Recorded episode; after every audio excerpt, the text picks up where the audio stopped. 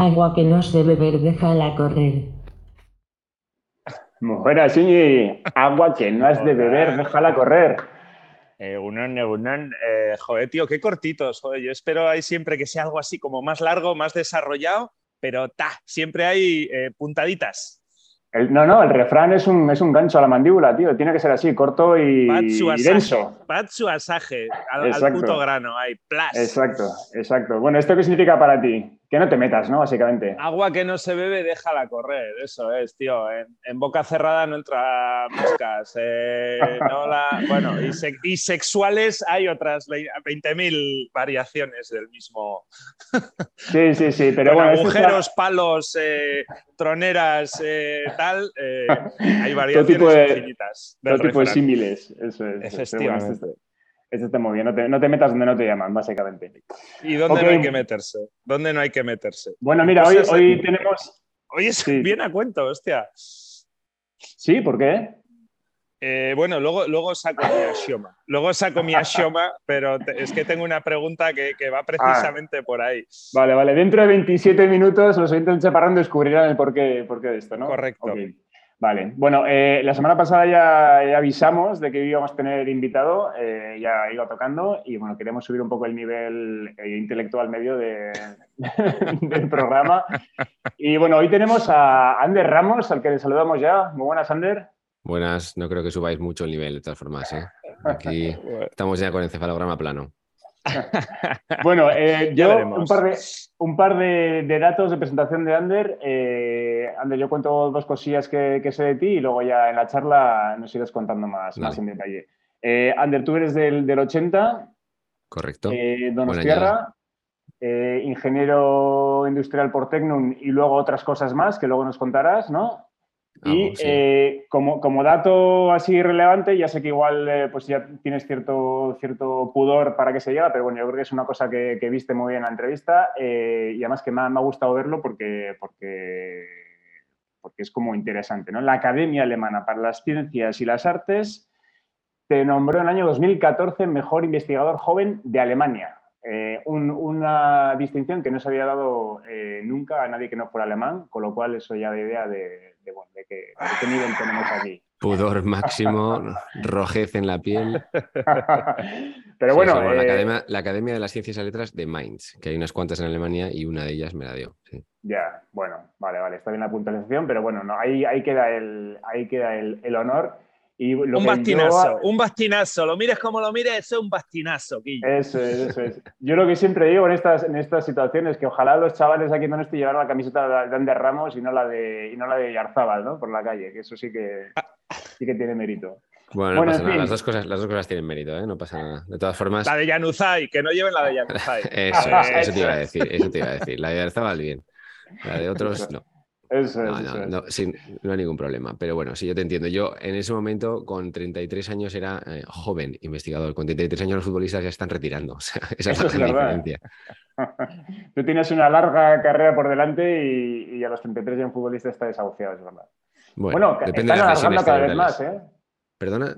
Que, que están alargando cada vez más las carreras. Ahora están hasta los 40 jugando muchos. O sea que... Sí, sí, sí, sí, sí, sí, gracias a la tecnología y a la ciencia. Eh, totalmente, totalmente. Bueno, entonces, eh, Y cuéntanos sin un poco sobre- Sabino. Y, y- y con Sabino entre rejas, ¿no? Con Sí, Sabino. Padilla entre rejas.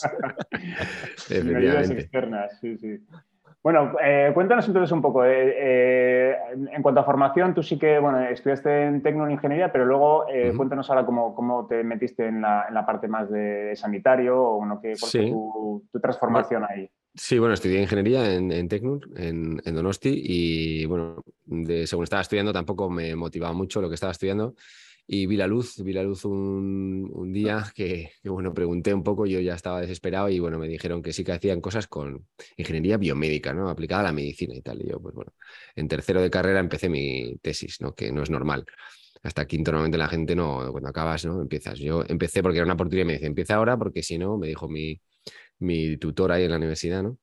Había varios y hablé con, con- con un profesor en concreto, Flacker, conocido por su peculiaridad dando clases y, y- y bueno, y ahí empecé. Entonces ahí dije, bueno, pues igual esto es lo mío. Y luego ya me fui a Alemania a estudiar eso en concreto, ingeniería biomédica, que había en aquel momento, había muy poco en Europa, había tres. Uno era en, en Hannover, otro en Múnich, donde fui yo, y el otro era, creo que en, Londres. Y bueno, los de Londres, obviamente, inglés, pues todo el mundo competía con eso, y en Alemania, pues había gente que tenga el título en alemán, que yo lo tenía por ir al colegio alemán aquí, en Donosti, y me fui para allá. Entonces hice ingeniería biomédica, lo acabé en la Johns Hopkins, que ahora se ha puesto de moda con la pandemia, ahora todo el mundo sabe cuál es esa universidad, antes no sabía nadie, ni yo, no lo sabía cuando fui ahí y resulta que es una de las mejores universidades del mundo y en ingeniería biomédica, pues, pues en aquel momento número uno, ¿no? Y ahí me pusieron las pilas, me pusieron las pilas, pero a base de bien. En primero, entre el idioma y el contenido, llegaba el primer mes todos los días a casa con un dolor de cabeza inhumano. Y bueno, ahí hice eso, ya haciendo más o menos lo que hago ahora, que es eh, interfaces neuronales o, neurotecnología. Y luego ya me fui a, me volví a Alemania, al, Max Planck Universidad de Tübingen, y ahí hice mi tesis doctoral en neurociencias.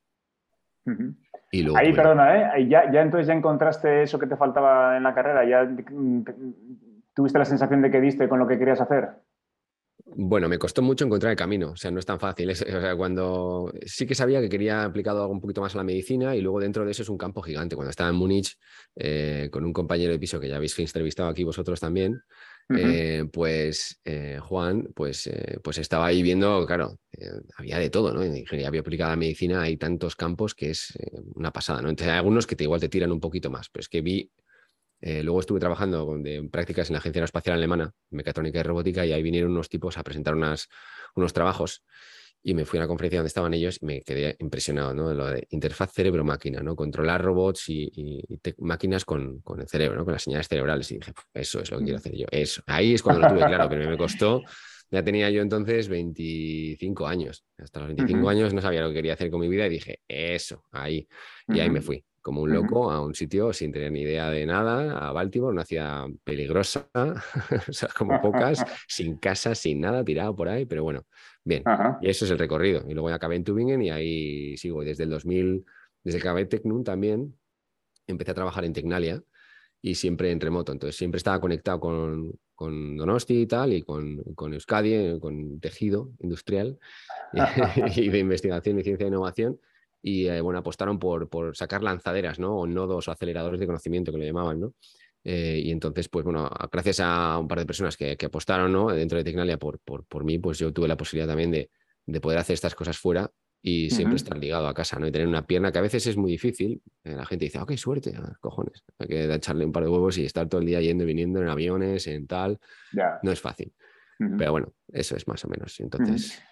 Muy bien. Entonces, bueno, muy bien, eh, ahí, cara, eh, has, eh, nombrado varios, varios conceptos, ¿no? Uno es el de la ingeniería biomédica, ¿no? Que es, entiendo, bueno, una de esas, uno de esos puentes, ¿no? Que se establecen a veces entre disciplinas y, da la sensación de que apunta a algo que parece muy lógico, ¿no? Que es considerar el cuerpo humano como una, especie de máquina, ¿no? En la, y, que se puede, que se puede de alguna manera eh, analizar y se puede mm, ir convirtiendo en pequeños subsistemas que acaban funcionando. Señales de entrada y señales de salida, ¿no? Sí, sí, todo lo que los, ingenieros. de entrada. Exacto, todo lo que los ingenieros queremos saber, ¿no? ¿Qué entra y qué sale? Luego ya el resto. Nos gustaría, nos gustaría que fuera así, pero sí, es la idea, es la idea. Intentar hacer, asemejar órganos a máquinas, ¿no? E intentar a reorganizarlos. Pero estamos muy lejos. Desgraciadamente todavía estamos muy lejos. Pero bueno, sí. poco a poco, oye, hay de todo. Corazones artificiales, órganos artificiales como el riñón y muchas más, ¿no? Y últimamente, pues ya ni te cuento. Y, ahí, bueno, hace un par de semanas hablábamos aquí en el, podcast de, de, que yo le hablaba a Íñigo de, los sistemas complejos, ¿no? Y, Taleb habla mucho de la diferencia que hay entre, entre una máquina como una lavadora, ¿no? Y, un sistema complejo como puede ser el cuerpo humano, que al final son eh, sistemas que están que son adaptativos ¿no? y, que, que de alguna manera eh, no son eh, estáticos y no funciona tan, tan claramente el, input, proceso, output. Es, mucho más complejo que todo eso. Y supongo que eso es lo que lo hace eh, todo un reto, ¿no? Entiendo. Un sistema complejo No, es, no es tan fácil, el, el causa-efecto, digamos, no es tan fácil de ver, ¿no? No, para nada, porque hay muchísimas cosas que no, se pueden sacar a modelar fuera. Es decir, tú, bueno, a ver, el sistema aislado, ¿cómo, cómo se comporta? Ya, bueno, pues que en el cuerpo nunca está aislado. O sea, siempre tienes inputs y outputs por todos los sitios infinitos. Muchas veces es, dinámico, no lineal, o sea, es muy complicado. Por eso, eh, algunos órganos que son relativamente sencillos, pues como puede ser el corazón o el. A ver, sencillo, entre comillas, obviamente, pero me refiero a que su función es más clara, pues son más fáciles de imitar. Pero el cerebro, por ejemplo, ahí estamos a años luz. Que es lo bonito, es en plan machete a la jungla a abrir caminos. Claro, se dice mucho también que el, cerebro en sí mismo es como eh, la, la, otra gran frontera, ¿no? Por un lado está el espacio exterior, ¿no? Todo lo que tienen las galaxias eh, y, la otra gran frontera es el cerebro, que es casi tan desconocido como, como, el universo de fuera, ¿no? Sí, sí, bueno, a mí es que me encanta, yo es, eh, me motiva muchísimo, es mi pasión, ¿no? O sea, es decir, el cerebro tiene como unos 100.000 mm, millones de neuronas. Dentro de esas 100.000 millones de neuronas hay muchos más componentes, otras cuantas células más, astrocitos, eh, células gliales, etcétera, que todavía desconocemos completamente lo que puedan hacer, ¿no? Y, bueno, y en ello estamos intentando aprender un poco lo que es eso y solamente estoy hablando del cerebro, luego el sistema nervioso es muy grande y si vamos a la teoría, la teoría dice que el sistema nervioso inerva todos los órganos del cuerpo, absolutamente todos. Y si fuéramos capaces de leer y escribir sobre esos nervios, pues probablemente podríamos, podríamos modular las funciones de los órganos. ¿no? Eh, empezamos a hablar de medicina bioelectrónica y, bueno, ya empiezas a, meterte por ahí y bueno, pues puedes escribir libros de ciencia ficción y luego resulta que, te das cuenta que antes de ayer ya lo hizo uno en el laboratorio X. o sea, es muy bonito. Hostia, Ander, a mí me sigue flipando, tío, eh, eso, el tema, bueno, yo, yo estudio de teleco, eh, o sea, soy más, soy ingeniero de, tuercas y tal, vamos, lo que me motiva es más eh, los materiales, pero bueno, estudié teleco y mucha electricidad. A mí me sigue flipando que haya electricidad dentro del cuerpo. O sea, me sigue flipando. Eh, no entiendo. O sea, además que es algo a lo que le tenemos mogollón de aversión, ¿no? O sea, tocar un enchufe yo creo que es una de las mayores fobias que puede tener una persona, ¿no? Que, te, dé, que te dé un calambrazo. Estamos siempre ahí súper pendientes, tal. Eh, ¿Tenemos electricidad dentro? ¿O qué cojones es eso? ¿O, qué medís vosotros? O, qué analogía tiene con la electricidad peligrosa, ¿no? venenosa esa que, que hay fuera, ¿no? Que, que no sé, no sé. Me, pues se me acaba de ocurrir, ¿eh, tío? No, no, no, no, es una muy buena pregunta porque no hay, o sea, a ver, sí, te voy a responder a lo que puedo llegar a, a donde puedo llegar a leer, pero luego hay muchas más cosas que no se saben todavía y eso es lo bonito, ¿no? Que se están estudiando. A ver, sí, claro, la, dentro de las células, entre las membranas de las celulares hay iones. Entonces, esos iones, hay unos canales que pasan de dentro a afuera. O sea, hay una corriente de iones que van de dentro fuera. Y esos, esos flujos de iones generan obviamente corrientes eléctricas y campos eléctricos y magnéticos. Y eso es lo que nosotros medimos. Y lo puedes medir a nivel unicelular, o sea, de una sola célula, una neurona, o lo puedes medir a nivel de populaciones, que se llama, o sistemas ¿no? de neuronas, que se generan ya campos más grandes, que es la electroencefalografía, cuando te pones electrodos en la cabeza y miden tus ondas cerebrales. ¿no? Pues eso es, mides campos eléctricos que son pequeños, de microvoltios. En los músculos, por ejemplo, son de más de milivoltios, parecidos a los del corazón, pero eh, bueno, no deja de ser campos eléctricos o magnéticos, sí, sí, y claro, entonces eso luego ya... Lo Usain Bolt da calambre. Usain Bolt tiene que dar... Sí, Puede llegar a dar calambre, ¿no? Que es la expresión viva del músculo.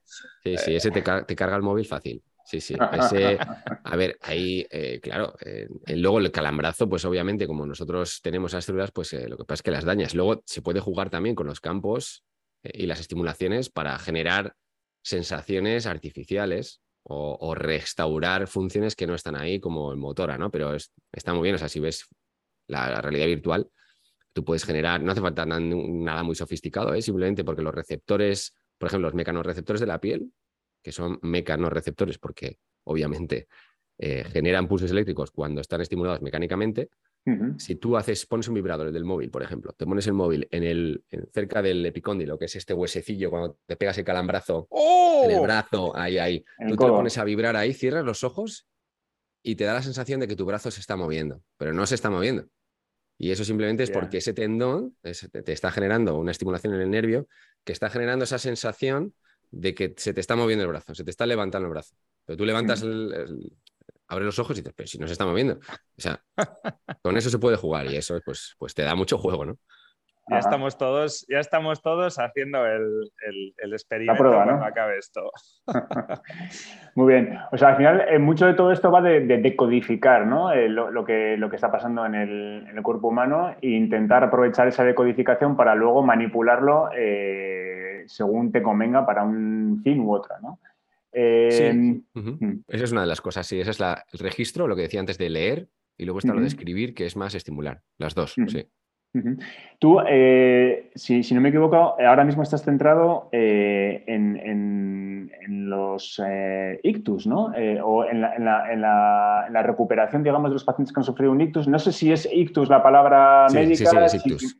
Es ictus, Sí, ¿no? sí, es ictus, es ictus. Nosotros Eh, decimos stroke, que es en inglés, pero es ictus. sí. Eso es, eso es. Entonces, eh, la primera pregunta que a mí me surge con el ictus es ¿por qué se habla de ictus mucho más ahora que hace 20 años? Eh, no sé si es que hay más, si es que se, se están, eh, digamos que, haciendo más públicos más casos o la Sí. sensación quizás es porque antes éramos niños y nos, nos- no, no estaba en nuestra realidad, digamos, y ahora igual ¿Tiene que ver con el cambio climático? ¿Acaso tiene que ver con el cambio climático? ¿Acaso Eso están es. entre nosotros y no lo sabemos? Puede ser. Todo No, esto mucho eh, más. Esa pregunta es un poco, es un poco de, de, de, de- de prensa, de amarillismo, ¿no? Pero ¿hay Sí. más ictus ahora que antes o qué? Bueno, antes de responderte a esa pregunta, te voy a, eh, a- al comentario anterior que has hecho de por qué ictus y tal. O sea, nosotros en la neurotecnología o en este tipo de tecnologías mm, tenemos necesidad de saber cuáles son los outcomes, de que decías, ¿no? Las, las salidas del sistema. Entonces, el sistema motor es más fácil porque es objetivo, lo puedes medir, el movimiento lo puedes medir. Entonces, si decodificas o mueves algo, pues puedes saber si lo estás haciendo bien o mal. Y eso te lleva a enfermedades o situaciones o cuadros clínicos que tengan que ver con la parálisis. Y, el ictus es uno de ellos, ¿no? Entonces, ¿hay más ictus o no hay más ictus? Pues probablemente a los mismos, lo que pasa es que se registren más. Antes igual te da un ictus y se ha muerto una persona y no se ha muerto, no sabe qué se ha pasado, tal, eh, o no, no está muy claro porque cuando te da un ictus, pues el cerebro deja de funcionar y obviamente dejas de respirar, dejas de, el corazón deja de latir, con lo cual pues ha muerto, un latido, un infarto. Eh, pero hay muchos. O sea, de hecho, ictus es la primera causa mundial de eh, parálisis. O sea, de, de sí, sí, de parálisis o de, bueno. mm, ¿Y cómo mm, se pues, genera esa parálisis? O sea, ¿cuál es el causa-efecto entre el Pues ictus porque hay, un, hay unos vasos en el cerebro sanguíneos que o bien se rompen o bien se obstruyen y entonces lo que pasa es que no deja, no deja que la sangre llegue a las células. Entonces las células no tienen alimento y mueren.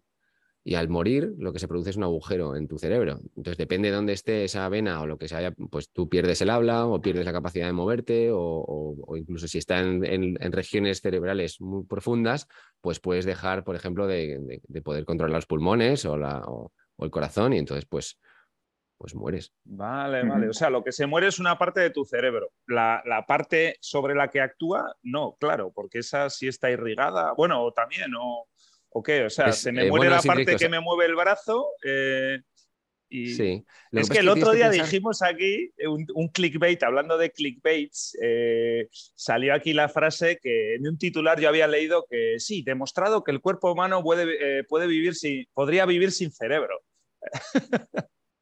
Mm, bueno, es decir, o sea, Digo, podría vivir, habría algo de verdad. O sea, ¿qué- ¿cuál pero es no ahí sería, la...?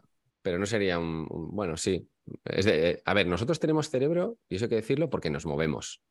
Es decir, las células cuando Ah. empezaron a tener que moverse para poder generar, para poder alimentarse, tuvieron la necesidad de tener un sistema nervioso que empezara a, a mirar dónde moverse y, y ver dónde ir y, buscar ese alimento. Y, así empezó el sistema nervioso y pensamos porque nos Hostia. movemos. Ahí hay un link muy importante también para la gente esa de sedentaria. O sea, hay que moverse para poder pensar. Las dos cosas van de la mano, ¿no? Mente sana y. Hostia. Tiene mucho sentido. Entonces, em, por, ahí, por ahí va un poco el tema. Y, y no sé, se me ha olvidado ya la pregunta que me has hecho antes. No, bueno, eso, un poco eso. Lo que te decía yo es en un ictus lo que se muere es una. Ah, que no sí. lo tenía tan claro. Se, muerte, se mueve una parte del cerebro. Entonces, Sí. la que pensar- parálisis, digamos, es consecuencia de que no tienes ordenador que controle tu brazo, pero tu brazo está perfectamente. ¿o Bueno, pero es un sistema, es una red, ¿no? Es una red y la red Mm. compensa. Es una red sobredimensionada, entonces nosotros de hecho estamos teniendo microinfartos ahora mismo, tú, yo, el de la moto, todos estamos teniendo microinfartos. Lo que pasa es que esos infartos son muy pequeños y se pueden compensar por el resto del cerebro. Pero cuando ese infarto es muy grande o más grande, pues entonces eh, ya eh, no se puede compensar tan fácilmente. Pero eso no significa que un paciente que no pueda moverse no pueda intentar moverse. Y esas señales Vale. nosotros las podemos captar y luego, por ejemplo, le movemos con un exoesqueleto robótico, con lo cual él quiere moverse y nosotros le movemos como él se quiere mover. Y al hacer eso, cuando generas ese bucle cerrado, por decirlo de alguna manera, en el que eh, generas una acción-reacción, hay una ley de neurociencia o varias que dicen que la, la acción y la reacción generan conexión. Entonces, lo que tenemos que intentar nosotros haciendo eso es volver a reconectar de alguna, de alguna manera esa zona donde está la generación de esa intención de movimiento y el movimiento en sí. ¿No? Y estos pacientes, como sienten el brazo, porque no pueden moverlo, pero sienten bien, pues así pues eh, conseguimos que, que, rehabiliten un poco y que pues pasen de haber estado paralizados igual unos años a poder moverse unos milímetros o un par de centímetros, que parece poco para nosotros, pero te permite hacer muchas cosas. O sea, es un hito bastante importante. O sea, o sea, de alguna manera como que se resucitan zonas que, que estaban, que estaban no, no, muertas. No, no, no, aquí neuronas zombies no conseguimos de momento, pero Ajá. lo que hacemos son básicamente es una reconexión, es un, es un puenteado, un puenteado tecnológico o una especie de desvío, por ejemplo. Pues, es decir, uh -huh. si tú, pues, oye, esa carretera está cortada, pues me voy por otro lado, yo llego un poco más tarde, pero llego. Un emparme, un emparme de toda la vida, una ficha emparme, ¿no? Y... Correcto, correcto. Eso Joder. es. Vale, vale. Fontanería, vale. tío, in the human body, tío, qué bueno. Muy bien, o sea, es, es, un puenteado tecnológico, pero eh, con eso te refieres, realmente es orgánico, ¿no? O sea, es el propio cuerpo el que, lo, el que lo produce, o es algo artificial. Sí, pero el puente es. No, el puente es artificial, porque tú registras la actividad cerebral, la decodificas y luego la, la mueves el brazo con un exoesqueleto robótico, que también lo podríamos haber hecho estimulando directamente el nervio, pero es más difícil generar justo el movimiento que tú quieres. Entonces, uh -huh. nosotros mm, pues hacemos ese, ese puenteado artificialmente. Pero bueno, a ver, cyborgs hay entre nosotros desde hace muchos años, ¿eh? desde el 53 que fue uh -huh. el primer marcapasos eh, implantado. Uh -huh. Eh, eso, es un, eso es un cyborg ya. O sea, tiene un implante ahí que le da shocks eléctricos, que le da el calambrazo ese, y, sí. y a partir de ese calambrazo, pues ya generas el ritmo. Eh, o sea, ¿cómo funciona un marcapasos? A ver, así muy. muy bueno, hay diferentes formas de marcapasos, pero hay el más esencial, el más básico, es el que, o que yo diría que es el más básico, es uno que genera diferentes patrones de estimulaciones musculares. O sea, es un músculo es, y entonces tú generas bueno, puedes estimular el músculo o puedes estimular los nervios que hay por ahí, entonces lo que generas es la contracción de diferentes partes del, del, del corazón, lo que tú necesites. Hay unas, unas, células y metes un chispazo y automáticamente se contrae. Y entonces es cuando el corazón de repente empieza a, a, desincronizarse, pues le metes el chispazo, por decirlo de alguna manera así muy, muy, muy, muy sencilla, y sí, entonces sí, vuelve sí. a funcionar. Y eso está ahí. Luego, de, a partir de eso, vinieron otras cosas, pues como los implantes de cocleares para el oído, para la gente que no puede escuchar bien, el, la estimulación profunda para la gente del Parkinson, que estimula unos centros que están súper estimulados en el cerebro para que dejen de inhibir o, generar más, Parkinson que es el freezing, el que te paraliza, y el Parkinson o tremor que te mueves, ¿no? que, te, que, es igual que más la gente más conoce. ¿no? Y entonces los dos son pues por una hiper o una hipo eh, de unas neuronas en concreto, un centro neuronal y así eh, podemos seguir eh, describiendo experimentos. A mí el que más me gusta es uno que tiene que ver algo con algo sexual, que es el de las ratas que mueren de orgasmo. Que son ratas en las que le meten un, un en una zona del cerebro que se llama núcleo accumbens y entonces tienen dos palancas y aprenden a... Una palanca es, eh, te, da, te da zumito y la otra palanca te da una descarga el, en ese lugar del cerebro que te produce un placer desorbitado, ¿no? Uh -huh. Entonces eh, las ratas morían de hambre, básicamente. Muy bueno. Qué heavy. Bueno, creo que los seres humanos no estamos muy lejos de las ratas, ¿no? Incluso, incluso genéticamente, con lo cual está, está todo dicho. Hay gente que, no, que los fines de semana se pone como ratas, sí. No es mal que esas palancas no están todavía patentadas para, para el ser humano. Eso no lo tengo yo tan claro, pero bueno. Muy bien. Eh, un, un, un, tema interesante de todo este mundo eh, de interfaces, eh, cerebro, máquina, etcétera, ¿no? Es que, es que hay, eh, además de centros tecnológicos como el vuestro, universidades, hay, hay players bestiales, ¿no? A nivel global, pues tipo Elon Musk, con su empresa que no sé cómo se llama, y, y, y Meta, ¿no? que también están trabajando, supongo que con la, la parte de. Sí de Oculus y todo este mundo virtual están, están trabajando con mucha intensidad. ¿Y cómo, cómo se relacionan los mundos estos, digamos, de esta, esta tecnología aplicada a la salud versus la tecnología aplicada a lo que estas empresas mm, quieran hacer? Y sobre todo, ¿cómo sentís mm, ante semejantes monstruos ¿no? y la capacidad que sí. pueden tener de, de, ir a otras velocidades, supongo?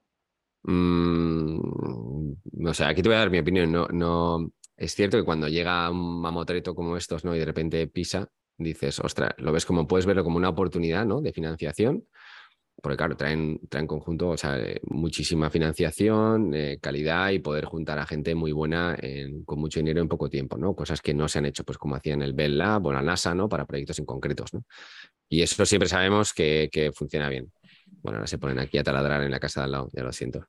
Eh, aquí, eh, bueno, eso está bien, pero también te produce un riesgo y el riesgo es la decepción o la pérdida de prestigio del campo como pasó en los años 60 o 70 con la, el neurofeedback, que era utilizar señales cerebrales para, em, para al, al, usuario, ¿no? Es decir, que tú puedas controlar tus propias ondas cerebrales, ¿no? Y así, por ejemplo, temas de meditación, pues ahora te voy, a, te voy a curar la epilepsia haciendo esto y tal, que no es que no se pueda, sino que lo hacían muy mal, wishy-washy, así como si fueran chamanes, ¿no? Y entonces pues perdió el campo muchísimo prestigio y ya no, no recibía más, más financiación, ni siquiera de los, de los gobiernos, ¿no? Y eso pues puede pasar, es decir, esta gente está ahí metiendo mucho dinero ahora mismo y cogiendo mucha gente muy buena de muchos laboratorios. Eh, conozco mucha gente que está ahí en, en, los dos sitios, tanto en Meta como en, como en, en Neuralink y bueno, pues em, ya veremos a ver en qué acaba. Están haciendo, están progresando, a ver, están empezando creo que lo que están haciendo, la transferencia que están haciendo yendo hacia mercado con unas aplicaciones muy concretas, mm, necesitaba de primero empezar con la réplica de lo más básico. Y es lo que están haciendo. O sea, lo que están, cuando sacan y tal, la gente se sorprende, oh, unos cerdos, eh, una actividad cerebral, uh, juegan videojuegos. Eso ya se hacía en el 2002, o sea, 2003. De hecho, un español, José Carmena, colega, eh, publicó ese artículo en el 2003, eh, controlando un, un, brazo robot, ¿no? O sea, es decir, eh, eso no, no, es una cosa que, que, llevemos poco tiempo haciendo ¿no? en el campo. Lo que pasa es que ellos van poco a poco y le dan un bombo y un marketing que tú no eres capaz de hacer o a veces pecamos de, bobillos. En el mundo de la ciencia, divulgación, no lo hacemos bien, así de claro. y bueno, a ver en qué acaba. La verdad es que tiene cosas interesantes, pero también miedo me da algunas aplicaciones que puedan estar intentando hacer. Eh, y bueno, por ahí detrás también hay un tema ético importante, hay unos comités éticos que, que están intentando vigilar esto, pero claro, o sea, la ciencia suele ir más rápido que la, la, legislación y, siempre nos vamos a encontrar con paradojas, ¿no? Eh, mm. Casi casi tipo de regreso al futuro, pero, pero en neurotecnología. Claro, ahí, ahí en ese doble camino, digamos, de, eh, codificación, codificación, ¿no? O de ida, y vuelta entre un cerebro y, un, y un, vamos a decir, un artilugio mecánico que puede generar un movimiento, también puede haber el camino de vuelta eh, a, otro cerebro, ¿no? Y casi ahí eh, puedes pensar que un estadio siguiente es, podríamos decir que es la telepatía, ¿no? Los cerebros prácticamente comunicándose, comunicándose de manera directa, ¿no? Y cómo tú puedes escribir en un cerebro ajeno, ¿no? Que entiendo que ahí, eso estamos muy lejos, pero, pero, pero casi casi la ciencia ficción sí que tendería hacia eso, ¿no? sí, la ciencia ficción va por ahí y muchos esquizofrénicos también. Entonces, hay que tener cuidado, hay que tener cuidado con, eso directamente, ¿no? Porque la interpretación de estos mensajes que nosotros damos, bueno, sí, somos capaces de, saber cuando una persona se quiere mover y tal, pero no, no, significa que sea muy fácil hacerlo, ni que lo vayamos a hacer y te vayamos a hacer, yo qué sé, eh, dar un volantazo en un momento dado, ¿no? Y que te estrelles contra un muro. Eh, en teoría se puede hacer todo eso y se pueden hacer muchas más cosas, ¿no? Pero bueno, todavía estamos muy lejos de lo que has comentado de telepatía, de control mental, etcétera, etcétera. Hay gente que está trabajando en algo, en, esas cosas, pero bueno, eh, yo creo que tenemos que centrarnos en lo que realmente es, es es valioso ahora mismo y es utilizar esto en casos específicos médicos en donde no hay ninguna solución, donde se pueda implantar, donde se esté justificado implantar algo así, por ejemplo, o en tecnología no invasiva, que ya mismo la tecnología no invasiva, precisamente porque por problemas de tratamiento de señales, porque el, cráneo no deja pasar todas las señales y tienes que tratarlas, pues te limita mucho la funcionalidad que puedas generar con estos sistemas. O sea, eso de leer la mente y telepatía y tal, pues no, bueno, ya, y ya aparecería también el gobierno con el control del espectro radioeléctrico y empezaría ya a poner... Yo, creo que afortunadamente en este caso el, gobierno, eso, igual que aquí nos metemos mucho, pues eso, con lo del gobierno y la administración y tal, igual en estas cosas sí viene bien, ¿no? Que haya hay una inercia sosegadora, ¿no? Alguien que, va a estar siempre. ahí para pero siempre van a llegar, Pero siempre van a llegar tarde. Normalmente estos, estos cambios suelen ser porque ha pasado algo, algo gordo, ¿no? Entonces, hasta mm, que no llegue eso, desgraciadamente no pasan esas cosas. Pero bueno, sí, que sepáis que ahora ya tenéis el podcast hackeado seguro. Hola Johnny, ¿qué tal? Y ya veremos qué pasa. Muy bien. Oye, y, en tu ámbito concreto, entiendo que, eh, volviendo a, lo más terrenal y a, la parte de salud, ¿no? Eh, supongo que será muy reconfortante experiencias concretas ¿no? de, gente, de gente muy real que ha podido mejorar su situación después de un ataque, etcétera, ¿no? ¿Eso cómo lo vives tú como alguien Sí, no, es, es, lo que te motiva, ¿no? Es lo que donde encuentras la motivación para, porque son, claro, cuando haces investigación o este tipo de cosas, tienes que meter muchas horas a muy alto nivel, eh, no solamente tú, obviamente, es un equipo de muchas personas con, con muchas capacidades muy inteligentes que han estudiado mucho, eh, que dedican mucho tiempo a esto y entonces cuando ves que una persona pues, que estaba paralizada durante igual cuatro años, de repente puede, es capaz de, de mover un poco la mano, de abrirla parcialmente, dices, ¡buah! Ya, qué subidón. Con eso ya sigues para adelante. Pero bueno, también te digo que eh, necesitaríamos más subidones de esos, ¿eh? porque a veces los bajones son profundos y los valles muy largos. Pero sí, pero sí, sí, no, eso es, es, exactamente lo que te motiva.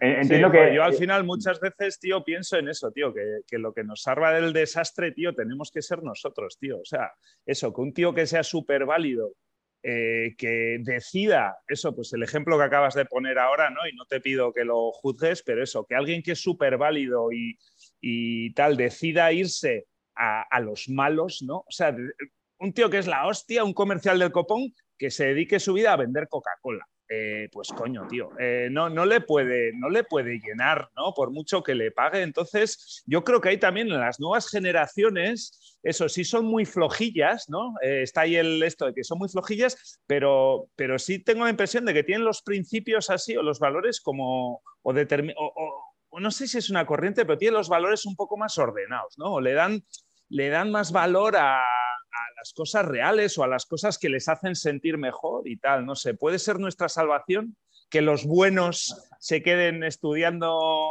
eh, neurociencia de la buena y no de la, de, del metaverso. Eh, Tírate a la Pues ojalá, ojalá. No, la salvación no está en nosotros mismos. Hombre, eso está claro. La, la salvación está en, en, nosotros mismos, porque si nosotros mismos, pero también la perdición, o sea, las dos cosas, ¿no? Ya. Eh, a ver, la los valores. ahí dándole al pedal. Claro, claro, exacto. Son los valores, ¿no? Gas. Exactamente. La motivación es un poquito un pedal de ese y luego otro de otro y tal. Yo creo que, que sí, ¿no? A ver, hay gente muy, muy motivada en todos los... Siempre decimos, ¿no? Esas generaciones, ¿no? A mí me, me, me, recuerda lo de me recuerda lo de los padres, no, ah, pues no sé yo si eso me hace capaz de hacerlo, ¿no? Y ahora cuando hablamos de los jóvenes, joder, no sé yo, todavía somos jóvenes, coño, y la, la sí. gente, las generaciones Z, Y, ya no sé ni qué letra estamos ya, pues también los hay, ¿no? Y yo creo que todos, claro que sí, estarán ahí, lo que harán de manera diferente y a veces hasta ni siquiera seremos capaces de entenderles, pero sí, yeah. claro que sí. Muy bien. Eh, bueno, oye, pues nada, eh, lo dejamos aquí. Eh, hoy entrevista corta, pero corto, súper interesante. Sí, sí, sí, se ha pasado muy rápido. Eh, Ander, muchísimas gracias por, por, el tiempo que nos has dedicado y nada, a ver si mantenemos en contacto y mucha suerte con, con, esta misión. Igualmente con el podcast. Tan importante. Ya Venga, os, un abrazo. Os pondré al día. Y te digo Venga, yo que has subido el, el, nivel intelectual, vamos, unas cuantas décimas. Varios ¿no? puntos de la escala, de la escala Richter. No, nos has hecho el año ya, nos has hecho el año. Que va, eso es porque no me conocéis. Esto es el discurso que tengo preparado, pero luego en realidad no, no, no se hace bueno, nada. Ya, ya, nos reunimos otro día en Petit Comité fuera de micrófonos y, y gozamos. Venga, Muy bien. Tío, un oye, abrazo. Venga, tío, máquina. Venga, tío. Chao.